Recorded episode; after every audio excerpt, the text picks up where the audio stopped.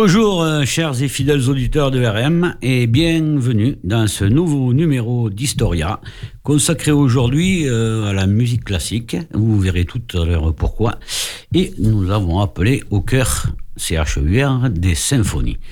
À la sono et aux enregistrements, notre chef d'orchestre, bien sûr exceptionnel Thibault, que l'on ne présente plus, sans qui notre magazine musical n'existerait pas. À la narration, votre serviteur, Eric, qui va essayer de vous informer à défaut de vous intéresser.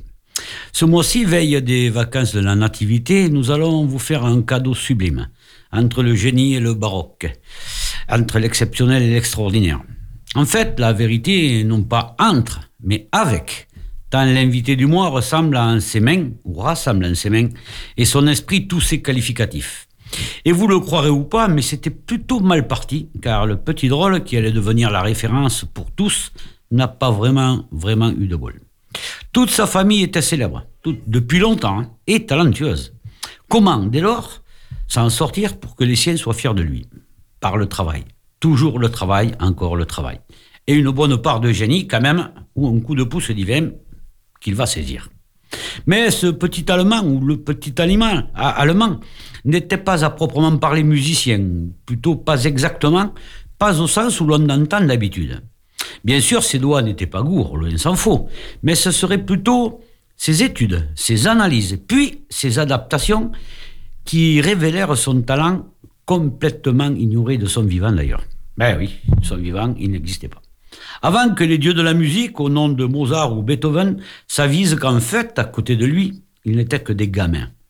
Alors, je ne sais pas si vous imaginez ce que je viens de dire, mais c'est ainsi, de la vraie folie. Enfin, c'est de l'ubuesque.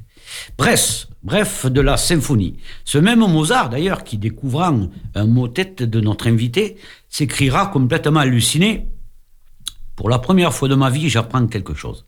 Je pense qu'il n'y a aucun commentaire à faire. Mille, mille, mille. Oui, chers auditeurs, plus de mille compositions. C'est énorme. Une somme incroyable et immense. Et de tout en plus, de tout. Des œuvres vocales, euh, des sonates pour orgue, clavecin, du piano, des musiques de chambre et bien évidemment des orchestres et concertos. Tout ça chez un même bonhomme.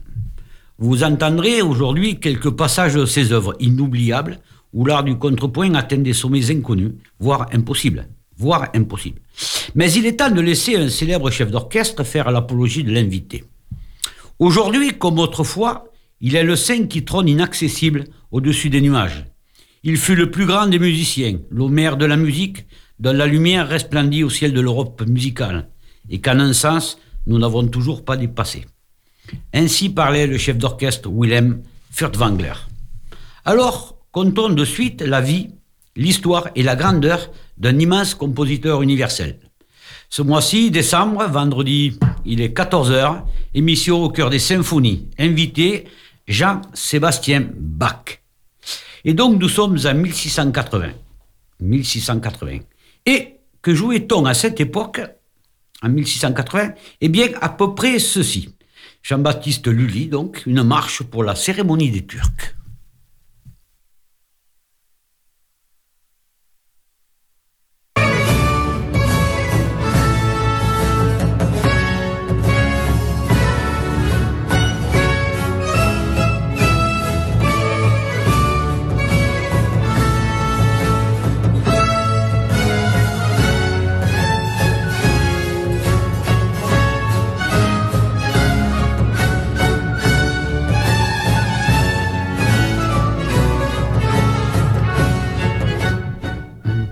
Jean-Sébastien Bach est né à Eisenach le 21 mars 1685. Mais dans notre calendrier, le, nôtre, le grégorien, ce serait plutôt le 31 mars 1685. Son père, Johannes Ambrosius Bach, on dit Bach en allemand, mais on va dire Bach, était trompettiste à la cour du duc et musicien de ville. Sa mère, Elisabeth, élevait ses enfants, et pour cause, ils étaient huit gamins, dont seulement d'ailleurs quatre survivront, dont Johann Sébastien. Celui-ci sera baptisé dans la confession luthérienne le 23 mars de cette année de naissance, en l'église Saint-Georges de cette même ville. En fait, les Bach ont une très vieille famille de musiciens, euh, plutôt réputés d'ailleurs, et sont originaires de Hongrie, pays qu'ils ont naguère déserté pour, fuir les, persécutions religieuses, euh, envers les protestants évidemment. L'histoire nous dit que les Bach, ou les Bach, sont la famille de musiciens la plus prolifique de son temps. Tous les ancêtres de notre invité en sont célèbres. On ne le redirait jamais assez, mais c'est vrai. Cela augurait peu, augurait que du bien pour l'avenir du jeune. Et donc, vers l'âge de 8 ans, euh, Jean-Sébastien Bach fréquente l'école des latins, de latin des dominicains, euh, dans la même ville, euh, Eisenach. Mais voilà, dès l'âge de 9 ans, il devient orphelin, orphelin de sa mère. Son père, alors violoniste, lui donne sa première éducation musicale, puis son homme, Christophe, prend le relais et l'initie à l'orgue et à la musique religieuse.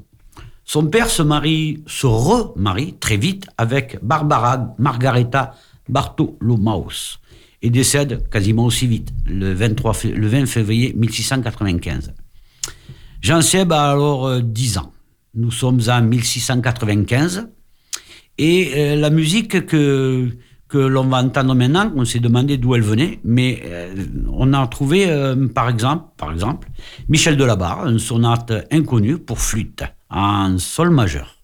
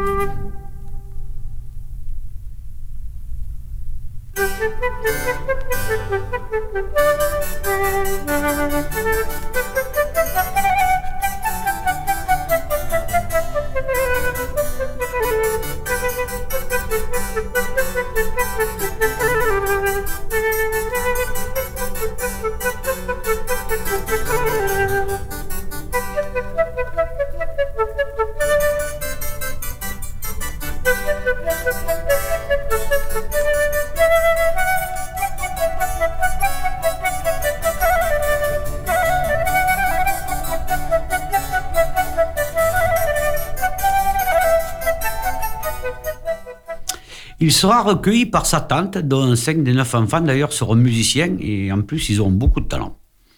À Ordolf, il fréquente le lycée, acquiert une culture encore plus approfondie que ses aïeux, et croyez-moi, euh, chers auditeurs, pour être plus approfondi que ses aïeux, c'était pas rien. Ainsi, il se forme aux instruments, euh, les instruments à clavier. D'ailleurs, il s'y montre extrêmement doué, hein, sans doute les jeunes. Hein. Si bien qu'il travaille déjà comme choriste au sein de, du Chorus Musicus. C'est une vingtaine de musiciens quand même. Hein. On le voit, il s'agit, il s'agit même jeune d'aider financièrement sa famille adoptive, mais, mais quand même on voit de suite se dessiner un trait de caractère fort particulier, la passion d'apprendre. Ah, la passion d'apprendre. Cette même passion qui fera de lui un connaisseur érudit et respecté de toutes les cultures musicales européennes. Et il n'y avait pas tant de personnes possédant cette qualité à cette époque. Ce sujet, on dira souvent de lui que c'est un prodigieux empirique qui dévore, travaille, imite, corrige, refait, s'impose. Son génie, lui, fera le reste. Mais il a travaillé pour en arriver au sommet, énormément travaillé. D'où le respect dont il sera toujours, je dis bien toujours entouré. Respect mérité, donc. Nous sommes en 1700. Jean-Sébastien a 15 ans et s'en va parcourir à pied à peu près 300 km pour rejoindre un ami, euh, parti rejoindre un pensionnat, celui de Saint-Michel de Lunebourg. Et pourquoi? Et pourquoi donc? Eh bien pourquoi? Parce que là-bas, il existe un une, une, une manicanterie, celle de, alors je le dis en allemand, hein, Michaelis Schuller, qui accueille de jeunes garçons, pauvres généralement d'ailleurs, mais ayant une belle voix. Donc, il y a, il y a un peu du copinage dans l'air, mais pas que. On l'a dit, Jean-Sébastien s'intéresse à énormément de choses. Mais justement, d'ailleurs, pendant ce temps, en Europe, à cette époque-là, que jouait-on? Eh bien, ceci par exemple. François Couperin, la barricade mystérieuse au clavecin. N'ayez pas peur, il y a 15 secondes de silence au début, on va peut-être passer dessus. Voilà.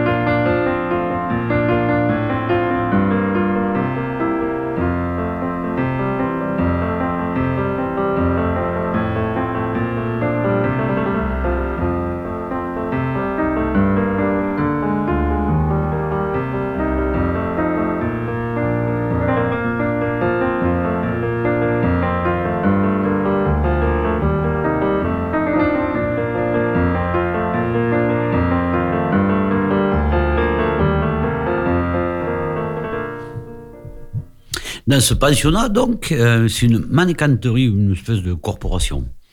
Dans ce pensionnat, donc, on lui enseigne la rhétorique, le latin, le grec, le français, bien sûr. Et c'est l'occasion pour lui de rencontrer, par exemple, George Boyne, qui l'initie au style musical d'Allemagne du Nord, très particulièrement. Un autre exemple, il rencontre des musiciens français, immigrés bien sûr, tels euh, Thomas de la Salle, un élève de Lully et professeur de danse, ah, du beau monde quoi. Or, et c'est la vie, Jean-Sébastien est jeune, et comme tout ado, sa voix va muer. Fini, hélas, le chant. Et il va donc changer son fusil d'épaule. Il part à la rencontre de la pratique instrumentale, comme l'orgue, le clavecin et bien sûr le violon. Nous sommes en 1701. Alors là, gros coup de bol il se rend à Hambourg où il rencontre Vincent Lubeck et Adam Reinke, deux, deux, deux grands virtuoses titulaires. Euh, des plus belles orgues d'Allemagne du Nord. Euh, oui, d'Allemagne du Nord, c'est ça.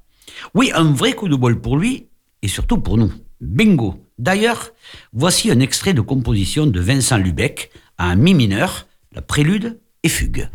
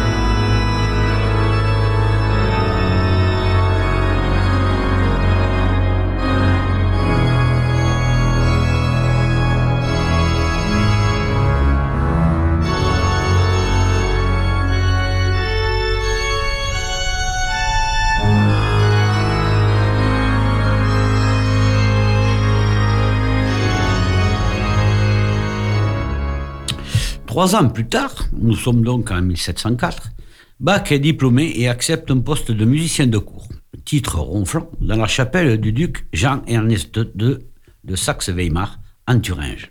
Je disais euh, titre ronflant, hein, car en réalité, il est employé comme violoniste et laquais. Eh oui, chers auditeurs, encore une fois, il faut bien vivre, parce qu'à cette époque, on ne vivait pas de la musique. Donc, on faisait plusieurs petits boulots à côté. Violoniste donc à la cour, mais pas que, mais pas que. En fait, en sept mois, sept mois seulement, il se forge une solide réputation d'organiste, d'organiste, au point d'être invité à inspecter, puis inaugurer le nouvel orgue de l'église Saint-Boniface. À ce moment-là, il a 18 ans. C'est jeune quand même, 18 ans. Et il sait très bien ce qu'il fait, le garçon. Croyez-moi, il sait très bien. Ah, ça oui. Si bien que suite à l'inauguration de l'orgue, où il fit d'ailleurs forte impression auprès de tous les seigneurs, évidemment les seigneurs riches, on lui propose le poste d'organiste, c'est-à-dire pas trop de boulot, un excellent salaire et surtout, surtout, l'accès, illimité à un orgue tout neuf et moderne. Alors là, là, mes amis, rebingo. Et il va en profiter, croyez-moi, il va en profiter. En notre plus grande joie, puisque, ayant du temps, disais-je, il élabore son art du contrepoint. On l'entendra souvent, son art du contrepoint et sa maîtrise des constructions monumentales. Il va élever ces deux arts à des sommets, mais alors jamais atteints, voire impensables pour l'époque. Sauf que voilà, sauf que les patrons de l'Église lui reprochent d'être un petit peu trop autoritaire, d'abuser des, visites. Ah ouais, ça, ça, arrive. Des visites dans la cave de l'église. dans la cave de l'église, il y avait du bon vin. Hein ainsi que de nombreuses et fréquentes fréquentations, peu orthodoxes, on va dire, dans une église. C'était comme ça à l'époque. Ah, l'homme dans sa plénitude. De l'eau dans le gaz, donc, dont va profiter Jean-Sébastien Bach pour s'éclipser à 60 km de là, en l'église Saint-Blaise de Mauthausen, euh, suite au décès de l'organiste en poste. À Pâques, nous sommes en l'an 1707, il passe brillamment l'audition d'engagement. En fait, si haut la main d'ailleurs qu'il aura des exigences. Même salaire que précédemment, plus des petits avantages en nature. Écoutez bien, c'est assez rigolo. Trois mesures de blé, du bois de chauffage et du poisson, et du poisson à manger. Voilà les exigences. Accepté de suite. À la même époque, il reçoit un petit héritage, petit héritage d'un oncle. Et le 17 octobre 1707, il convole avec Maria Barbara, sa cousine d'ailleurs, dans l'église voisine de Dochheim. Maria, dont il admire le timbre de soprano, très très très très forte cette fille-là. Euh, à cette occasion, il doit se battre. Écoutez bien, c'est un truc de fou hein, même. À cette occasion, il doit se battre pour trouver une place à sa femme lors des représentations. Car à cette époque, et ceci entre nous soit dit jusqu'au 19e siècle, aux années 1800, hein, les femmes ne sont pas admises à la tribune d'honneur, interdit aux femmes. Ils auront ensemble sept enfants, dont quatre atteindront l'âge adulte, et dès lors, se sentant pousser des ailes, son travail est récompensé par la représentation de sa nouvelle cantate BWV 71, inspirée de Buxtehude et donnée dans le Marienkirche. C'est en ces lieux d'ailleurs qu'il composera sa cantate très poignante, exceptionnelle, dite, or je vous le dis, Haus Dor Stephen, BW 131. Un monument, mais une merveille. Une cantate, cantate prélude aux œuvres liturgiques des plus, œuvres, des plus des œuvres pour orgue. Par exemple, en voici un extrait. Haus der Stephen, BW131.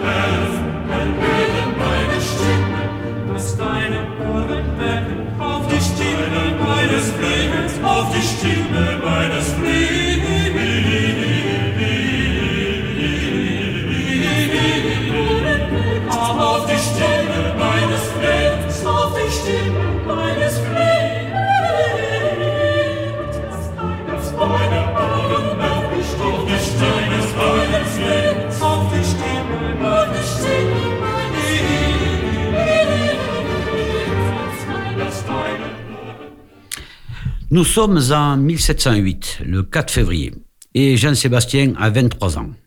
Le gouvernement de Mülkhausen est si satisfait de lui qu'il édite à ses frais cette fameuse cantate. Elle était belle, hein, remarque. L'une des rares œuvres de Bach publiées de son vivant. Et d'ailleurs, euh, entre nous c'était la seule cantate. Hein. Désormais, Jean-Sébastien a fait le tour de cette province et ça va donc poursuivre sa vie à Weimar. Euh, juste alors une petite digression dans le discours. Euh, pour info, hein. Euh, on l'entendra souvent et je le répéterai parfois dans, les autres numéros d'Historia. Une des particularités de Bach, vieux comme jeune hein, d'ailleurs, sera de composer des cantates pour cinq années complètes de cycle liturgique. C'est, il composait direct pour cinq années, il fallait faire bien.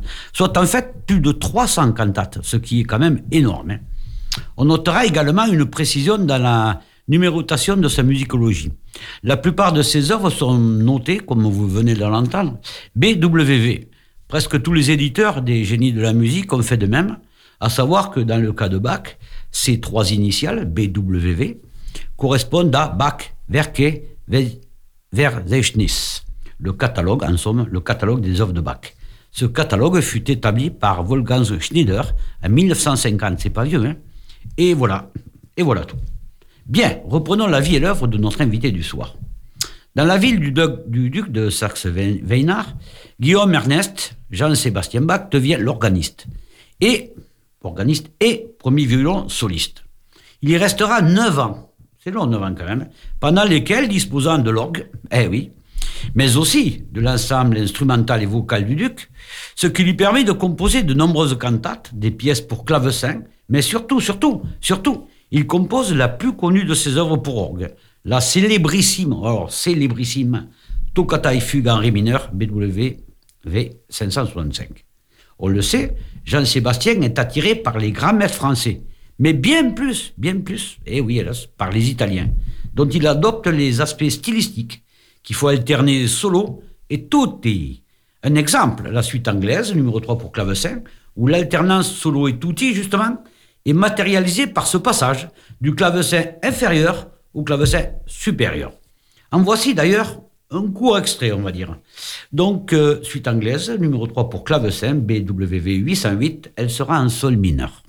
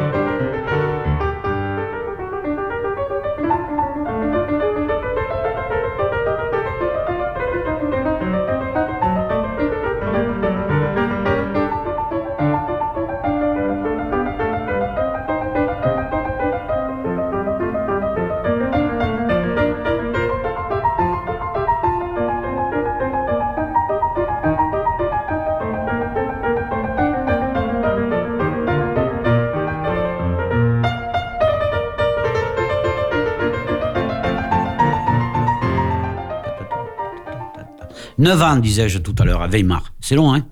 Eh bien oui, c'est long. Et Jean-Sébastien, au final, s'ennuie. Ah, au bout de neuf ans. Hein.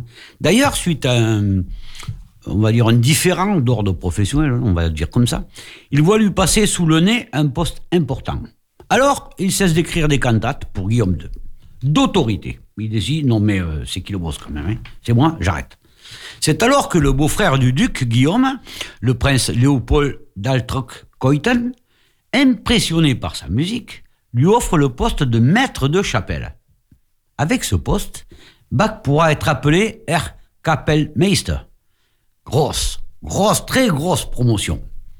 Et Jean-Sébastien accepte. Et le duc pète une colère dingue et fait emprisonner notre musicien euh, durant un mois.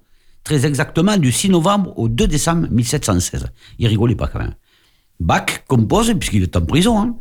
il compose alors 46 chorales du petit livre d'orgue, au Gelst Klein. Mais qu'importe, il ne cédera pas à son royal geôlier. Non, non, non, j'y suis, j'y reste. Et demeurera Kapellmeister de décembre 1717 à avril 1723, soit pendant six ans. Eh oui, six ans de plus. Quelques précisions. La cour du prince Léopold aime la musique. L'ambiance y est informelle et le prince traite ses musiciens comme ses égaux, les, les amenant même à Karlstadt, je crois qu'on dit, pour prendre les bains. En, une somme, en somme, c'est une cure, quoi. Voilà. Il les traite bien, quoi. Et ici, Jean-Sébastien est bien payé, fort bien payé même. Et par exemple, il touche environ 400 talents par an. Le talent, c'est un peu l'ancêtre du dollar, hein, genre monnaie universelle. Euh, parce que ben, à ce moment-là, l'Allemagne était la plus puissante dans l'empire germanique. Mais nous sommes en 1600, etc., 1700. Vers 1830, pour donner une idée, hein, simple idée, un talent, lui, il touche 400 talents par an. Pour vous donner une idée, un talent vaut environ 4 francs. Et au début du siècle, vers 1900, il est équivalent à 3 marques. Bref, 400 talents par an fait de JBC quelqu'un d'aisé, de fort aisé. Le prince devient le parrain du petit dernier des bacs, Léopold Auguste, au moment où la petite principauté de Anhalt-Köthen devient un important centre musical, en partie d'ailleurs, entre nous soit dit, grâce à Jean-Sébastien. Et la musique représente, tenez-vous bien, la musique, hein, un quart du budget de la principauté. Ce qui est incroyable. Hein. Si c'était pareil chez nous, ce serait magnifique. Hein. Incroyable. Bach n'a donc pas de raison de s'en faire. Et l'on connaît son génie et on connaît même tous les génies. Ils ne sont jamais aussi bons que lorsqu'ils sont ou très heureux ou très malheureux. Eh bien, figurez-vous que c'est aussi le cas avec Jean-Sébastien Bach, qui écrira donc ses plus grandes œuvres pour lutte, flûte, violon, clavecin, violoncelle, etc. Là naîtront les six concertos brandebourgeois, avec le célèbre, célébrissime deuxième mouvement R de la suite orchestrale numéro 3, en Ré majeur, BWV 1068. On l'a souvent appelé Sarabande. En voici un extrait par Julia Fischer. Et juste avant, le 17 juillet 1720, Madame Bach, son épouse, décède. Et le musicien en est profondément affecté. Mais il se remarie tout de même, euh, un an et demi plus tard à peu près. Bon, ça, ça fait un peu juste, mais c'est ainsi. Avec Anna Magdalena Wilke. Mais la vie continue, et la deuxième femme du prince, vraiment peu sensible aux arts, détourne son époux princier, et surtout son argent, au profit d'autres amusements. Et Bach s'en va, ça va donc chercher un nouvel emploi. Eh oui. Son regard se tourne vers Hambourg, puis Leipzig. Il postule, obtient le poste de canteur, fonction moins prestigieuse que Kapellmeister, et se met à composer à peu près tout ce qui lui passe sous la main. La Passion, par exemple, selon Saint Jean, naîtra dans l'église Saint-Thomas de Leipzig, même si cette ville n'a pas d'orchestre de cour, et même si l'opéra a fermé ses portes. Sauf que Bach, lui, doit nourrir sa famille. Et il prend ce qu'il trouve, comme tout le monde, car les temps sont durs pour cette famille. Devinez donc les raisons qui donnent, que, que donnent les responsables de l'église luthérienne Saint-Thomas à l'embauche de Bach. Alors là, tenez-vous bien, car les voici. Textuellement, et traduit évidemment, hein, on les traduit, pour des raisons importantes, la situation est délicate, et puisque l'on ne peut avoir les meilleurs, il faut donc prendre les médiocres. Donc, Bach est un médiocre. Alors là, pensez-moi, si je rêve, mais à l'époque, hélas, c'était ainsi et son talent, il était complètement ignoré. Bach a donc choisi, et donc choisi le 22 avril 1723, signe son contrat en 14 clauses le 5 mai, installe sa famille à Leipzig le 22 mai, et vous savez quoi? Il y restera 27 ans. 27 ans Fidèle donc à cette ville qui lui a donné sa deuxième chance. Par défaut quand même, puisque c'est un des médiocres, soi-disant qu'il était médiocre. Bah. Mais elle lui a donné sa chance. Cette ville, entre nous soit dit, où siège une université, un centre d'édition, et qui demeure néanmoins la deuxième ville de Saxe. Un emploi occupé, Thomas Cantor est directeur musicaux, soit directeur et responsable de l'organisation musicale des deux églises principales de la ville, Saint-Thomas et Saint-Nicolas. Il y formera les chœurs, bénéficie de, de solistes brillants, et croyez-le, il fallait ça, puisque pour les cantates, par exemple, il n'y avait qu'une seule, qu'une seule répétition, et après on la jouait direct. Il fallait donc s'entourer, euh, sinon de talents, au moins en former. si on les a pas, il faut les former. Ce que Bach fit. Le 19 novembre 1736, on accorde aux musiciens le titre honorifique de compositeur de la chapelle royale de la cour de Saxe. Excellent titre, brillant, réputé et qui lui rapporte, eh bien, il lui rapporte que dalle. Mais alors, que dalle? En fait, c'est une vraie promotion, mais sans salaire. Eh bien, voyons. À l'époque, eh que voulez-vous, c'était ainsi. Et c'est ici même, à Leipzig, qu'il composera la majorité de ses œuvres, euh, des œuvres sacrées, hein, mais également le deuxième livret du clavecier bien tempéré. Aussi un important corpus pour orgue 4, pour orgue, quatre passions, dont le célébrissime Matthaus, un Magnificat, trois, trois Ontario ou Rotario, et la grande, grande, grande messe en si mineur. Voici un extrait, BW, BWV 244, c'est la première partie. Hein. Le numéro 1, les chœurs. Euh, je crois que c'est fait, euh, fait les jouer, il est interprété par Herbert von Karajan.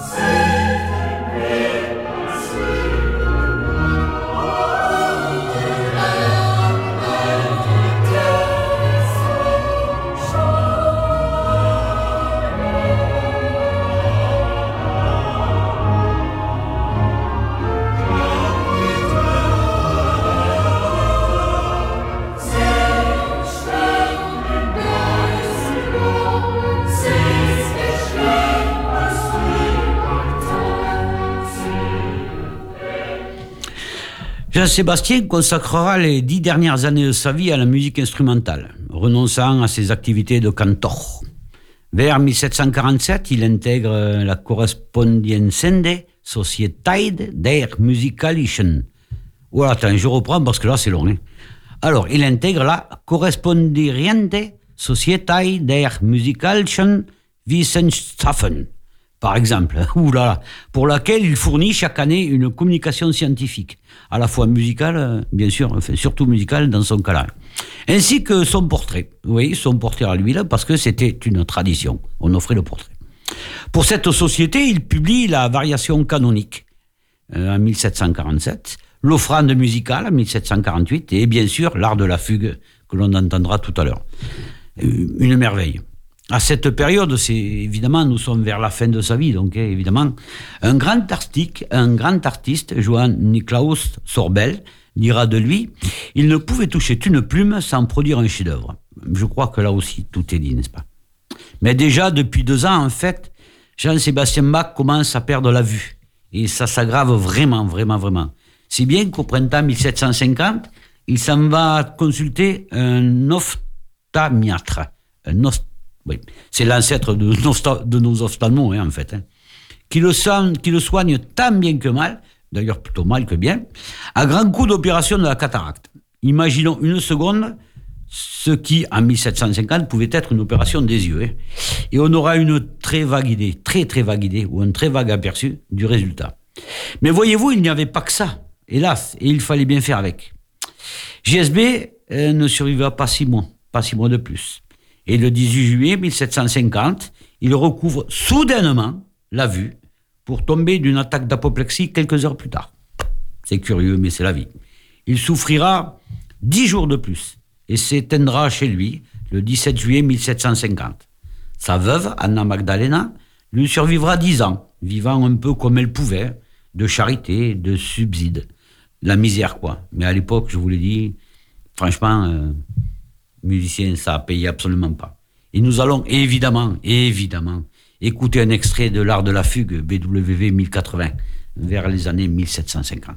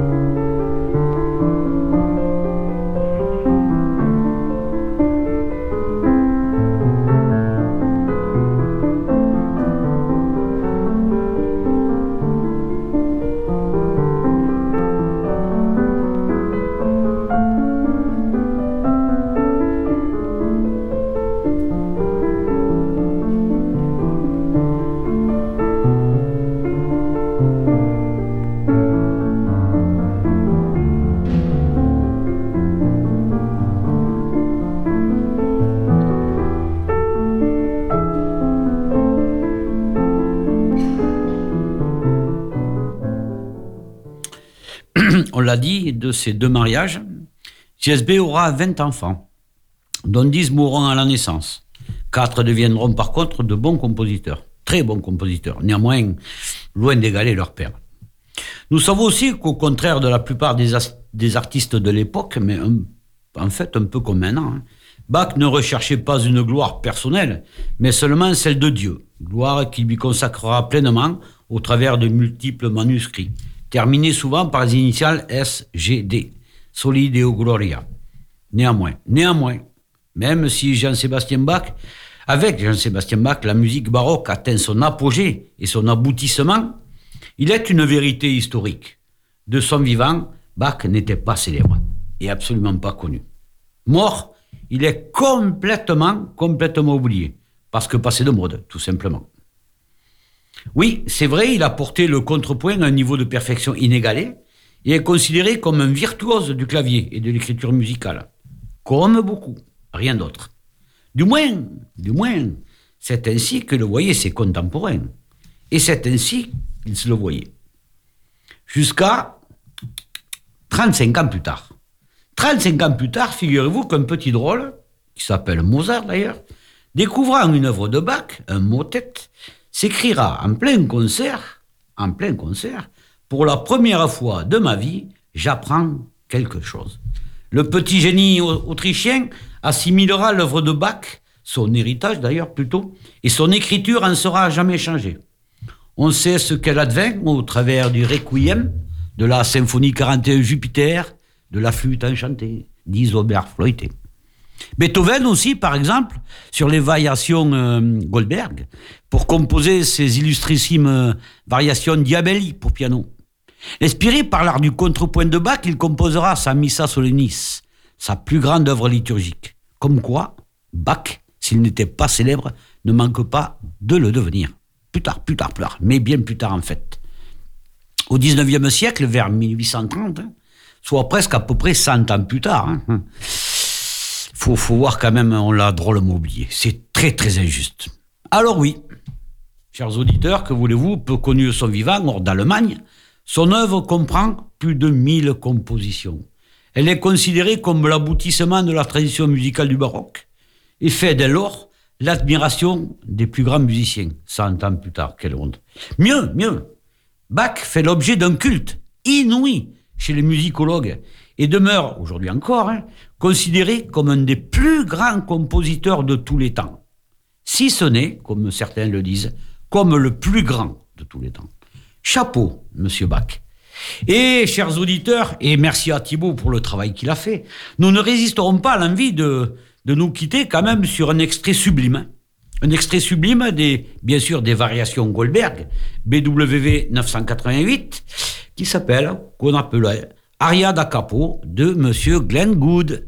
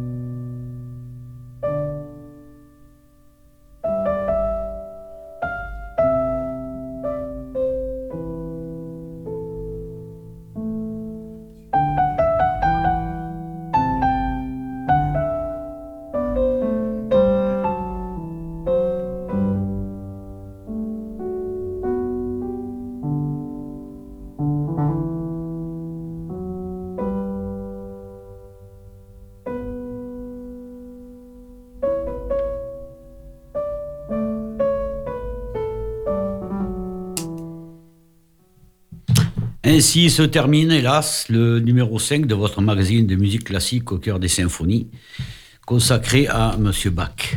Nous nous retrouverons au mois de juin, ou peut-être à Noël de l'année prochaine, hein, je ne sais pas, pour un autre géant, c'est sûr. Mais dans l'immédiat, euh, merci de votre fidélité.